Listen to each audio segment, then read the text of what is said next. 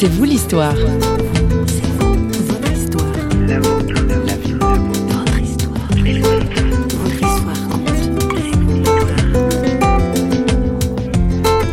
Euh, moi, je parle de la révolution qui a commencé il y a 2000 ans. C'est la révolution d'amour.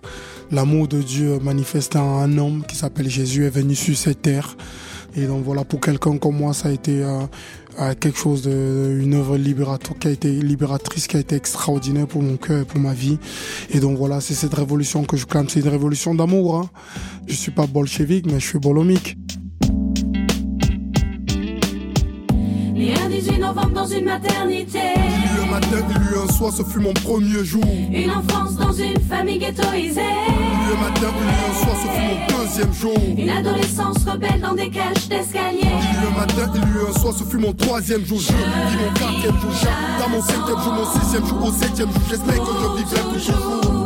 L'aurore se lève et on entend un cri. C'est le bonjour d'un nouveau-né qui s'amplifie. C'est le sourire d'une mère qui s'extasie. Une émotion intense devant laquelle tous sont saisis. Chair de ma chair, os de mes os. Que toujours tu sois béni. On se penche sur le berceau et on souhaite que jamais cette lumière ne fuit. Que l'ombre du malheur toujours s'enfuit. Deux ou trois années après, c'est le premier jour qui s'efface. On rentre dans le second jour et l'enfance prend place. On fait connaissance avec son environnement. On prend conscience qu'on vit dans la richesse ou dans le dénuement. Étant enfant, c'est là où on nous attribue des repères, où l'éducation s'installe de la part de nos pères ou de nos mères. L'enfance, c'est une période où on est marqué, scandalisé par des faits ou des images imprimées. Combien de gosses sont battus, combien subissent des attouchements par des intrus, combien vivent la séparation d'un père et d'une mère, placés à la DAS aujourd'hui des cœurs de pierre. Combien rêvent de l'affection, du bisou d'un père. À la place, on lui achète une console, oui, on lui dit sois fier. Ils sont nombreux, les gosses qui demandent de la tendresse. Bonjour, aujourd'hui, c'est vous l'histoire, mais les pieds dans le rap.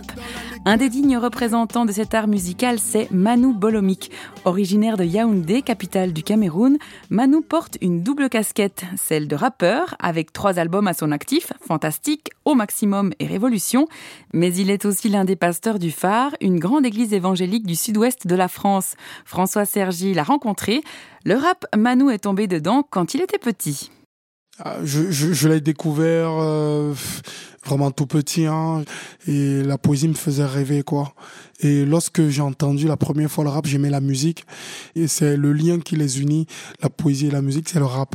J'ai aimé ça parce que ça me permettait de me défouler et en même temps d'utiliser les phrases pour frapper, les mots pour lutter, les, les expressions fortes pour scander, ça me permettait de me défouler. Et, et voilà, certains utilisent le punching ball, mais moi j'utilisais les mots et le, et le rap.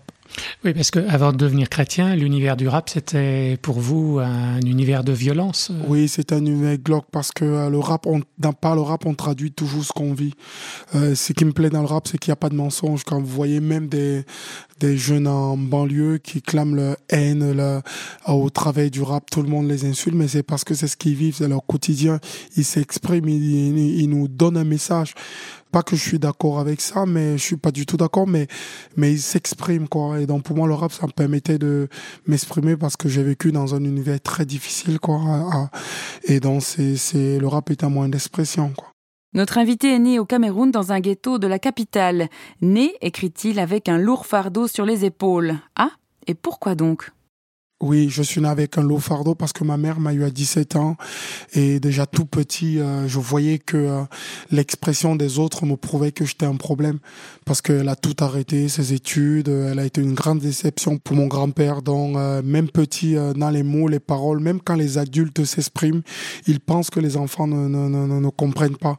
Oh, étant enfant, on comprend tout, on saisit tout, on sait ce qui se passe. Vous vous êtes pas laissé abattre, mais vous êtes accroché et vous êtes investi dans l'école. Vous avez très vite compris que apprendre, c'était très important. Oui, j'ai compris qu'apprendre c'était très important. J'ai essayé de m'accrocher à ce que je pouvais trouver euh, dans si si si je m'étais laissé parce que dans mon univers c'était terrible, hein, c'était violent. Les gens c'était toujours des, bagarres, des luttes, la, faim, beaucoup de famine. Plus tard en grandissant, même en étant euh, euh, voyou, j'étais un voyou qui faisait l'école quoi, mais donc j'avais 12 une double casquette, voyou et collier. Une des causes de votre euh, rébellion, c'est de voir que euh, là où vous étiez, il y avait la misère, la pauvreté, et, euh, et que l'Occident était riche. Il y a une injustice. C'est pas que c'est pas que l'Occident, mais en Afrique, vous avez déjà des gens qui sont riches. Hein. Vous n'avez pas besoin de venir à l'Occident. Lorsque la télé est arrivée, ça a ouvert une fenêtre sur le monde, et donc ça a été ça a été plus cruel encore de, de, de, regarder la télé. Vous, vous imaginez, vous, voyez des gens jouer avec la nourriture à la télé. C'est quoi ce monde-là? Donc vous, vous réalisez que vraiment vous êtes en deçà de tout. Donc c'était cruel, c'est dur. Ça, ça amène la rébellion, c'est difficile et c'est compliqué. Voilà. Manu a malgré tout reçu une éducation religieuse, comme on dit. Ma mère m'a, m'a dit à l'âge de 12-13 ans, tu vas être catholique. Et donc j'ai essayé d'être catholique, je suis allé me confesser, je, j'ai fait ce qu'il fallait, mais ça n'a pas, ça n'a, ça n'a pas marché. Donc suite à ça, je me suis dit que Dieu n'existait pas. Je me suis entièrement euh, livré au rap, au monde de la nuit. Je n'étais pas prêt peut-être. Et moi, j'attendais un Dieu qui agit instantanément, qui agit, qui se manifeste, mais je voyais rien arriver. Euh. Mais vous allez passer un deal avec Dieu, c'est ça? Oui, oui, oui. J'avais, j'avais, j'avais dit à Dieu un jour. Euh, euh, rends-moi célèbre, rends-moi ceci, permets-moi de réussir, après je te servirai, quoi. J'avais comme une, euh, une faim dans mon cœur, une soif, et euh, j'avais pas trouvé, j'étais pas rassasié, il me manquait, il me manquait mhm. quelque chose. Et euh, je comprends maintenant les, les paroles de, de, de, Pascal qui dit que l'homme a un vide dans son cœur qui a la forme de Dieu. Dieu a répondu Dieu a répondu à mes prières, oui, mais de manière bizarre quand même, je trouve. Hein. Révolté, rebelle, son étiquette d'enfant non désiré colle à son mal-être. Manu multiplie les bêtises et les actes de violence. Au lycée, il fait le mur. En allant faire le mur, on est passé euh, derrière le bureau du proviseur qui a envoyé le, le surveillant faire le tour. Et il nous attendait. Les autres, ils ont sauté. Moi, je suis arrivé en dernier. Et euh, le surveillant m'a attrapé. Et donc, je me suis battu avec lui. Et quand j'ai vu que le professeur nous regardait, j'ai arrêté. Le professeur m'a exclu du lycée le jour. Et donc, euh, sur la route du retour, je me suis dit, euh, euh, alors que tu étais voyou et il t'est resté encore l'école, maintenant tu viens de tout perdre. La seule chose que tu pouvais faire de bien, tu l'as encore loupé. Et donc, je me suis rappelé que quand même dans le milieu des boîtes, il y avait un, il y avait un ami qui n'était plus allé en boîte de nuit parce que il avait rencontré Jésus. Il me parlait tout le temps de ça. Quand je lui ai raconté, il m'a dit, ton cas est très lourd. Il m'a dit, mais est-ce que tu veux faire l'expérience de la prière? Moi, je dis, oui, oui, oui. J'ai pas fait grand-chose. J'ai dit, si tu existes, pardonne mes péchés, viens dans mon cœur et, et change ma vie. Euh, une paix extraordinaire, instantanément remplie, mais une paix... Euh, j'étais j'étais pardonné, je me suis senti libéré, mais d'un fardeau, mais une paix. J'avais l'impression que tout ce que je cherchais avait trouvé sa solution ce jour-là. J'ai m'oublié que j'étais, j'avais été exclu de l'école.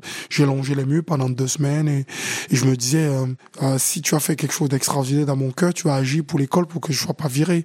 Et donc je me suis dit, mais il, faut un miracle. On dit que les voies du Seigneur sont impénétrables, et c'est vrai. Pourquoi Manu a-t-il été entendu? Personne ne le sait. Dieu a décidé de lui montrer qu'il prenait soin de lui de manière concrète. Il ne s'est donc pas retrouvé exclu du lycée. Du coup, je lui ai donné mon cœur.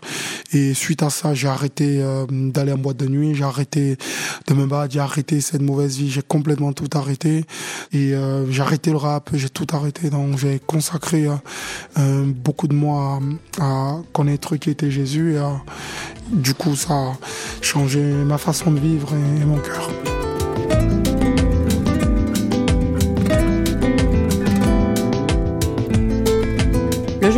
A dès lors tourné sa casquette de voyou pour changer de vie. En effet, du Cameroun, il est venu en France et aujourd'hui, il est l'un des pasteurs d'une église évangélique de la région de Pau.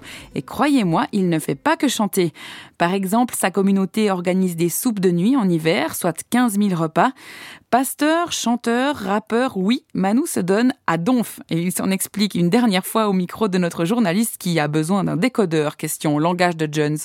À donf, ça veut dire à fond, quoi euh, en verlan, à Donf, ça veut dire à fond. Donc ça veut dire je suis, euh, je suis euh, à fond dévoué à ma tâche, que j'ai envie d'aller euh, plus loin, j'ai envie de de, de, de, de, continuer à clamer ce message. Je n'ai pas honte. Je me suis retrouvé parfois, que ce soit en Suisse ou dans les autres villes. Euh, comment ça s'appelle encore cette Suisse va me revenir à Yverdon. Je me suis retrouvé tout seul à chanter euh, sur une estrade devant plein de gens en face et plein d'inconvertis. J'ai pas honte de ce message, quoi. J'ai pas honte de ce message parce que c'est une puissance pour le salut de quiconque croit. Et donc, euh, j'irai partout dans les prisons. Je n'ai pas eu honte dans la prison de Guéret, ni à, à, dans la prison de Tarascon, près de Nîmes, dont je clame ce message. Euh, dans les radios, même sur France 2 avec de la rue, j'ai pas eu honte de de, de, de, de, clamer ce message. Donc, je suis à donf, quoi. Je suis à fond.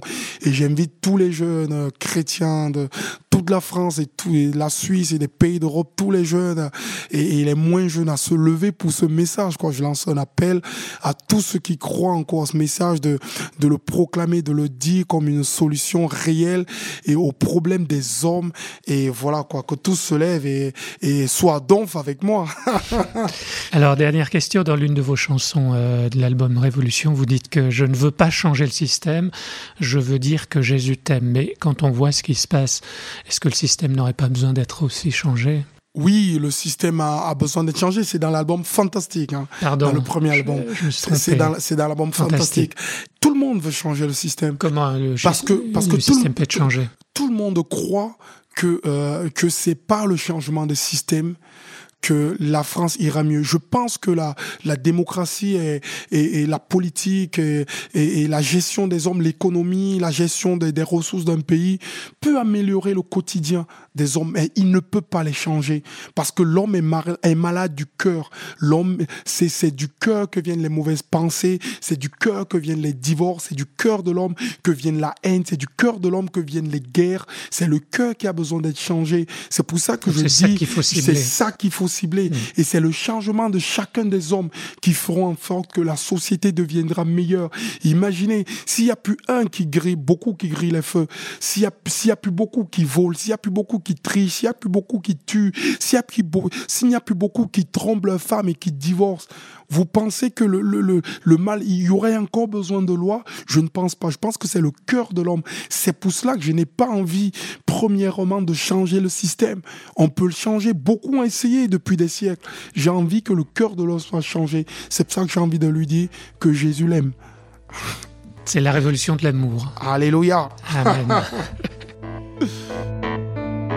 On surpasse tous les mystères, on rentre dans une autre ère obscure comme le tertiaire, croissant les barrières sectaires, changer de dimension loin des parlementaires, traverser les clivages, y joignent les prolétaires, on bannit les abrutis, on relève les incompris, la main dans la poche pour tous les démunis, faire tomber le fusil des ennemis, apprendre des tragédies. Je ne parle pas de philosophie. Je parle d'une révolution planétaire avec des impacts au niveau humanitaire. Changer le cœur de l'homme, c'est nécessaire. Au lieu d'une pierre, mettre un cœur de chair. Pour cela, il faut une intervention chirurgicale. Une intervention ôter le mal. Enlever chez l'homme l'accent fatal. Un choc instantané et brutal. Un miroir qu'il voit et se trouve sale. Il faut qu'il naisse de nouveau. Une essence de l'esprit. Naître non de la volonté de l'homme, mais de celle de l'esprit. Renouvellement de l'intelligence, c'est de ça qu'il s'agit. Je parle pas de vivre en solo. Dans un lieu bizarre, devenir parano. Je parle de conscience lavée, d'espérance retrouvée. Je parle de guérison de l'âme pour tous les hommes et les femmes plongés dans les malheurs et les drames. Pour tous ceux qui broutent dans l'infâme et à la tristesse pour calme, calme, calme, calme. It for a revolution, so it for a revolution, so it for a revolution,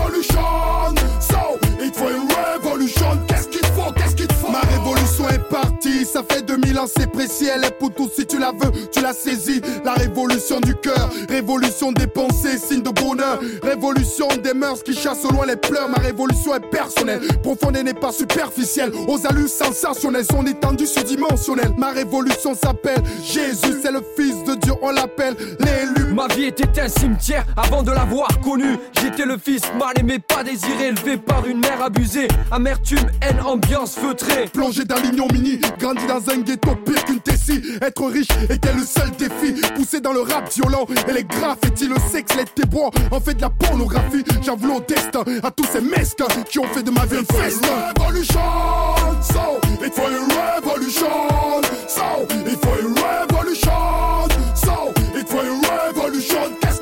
Cette émission s'achève avec le titre Révolution de l'album de Manouk Bolomik qui porte le même nom.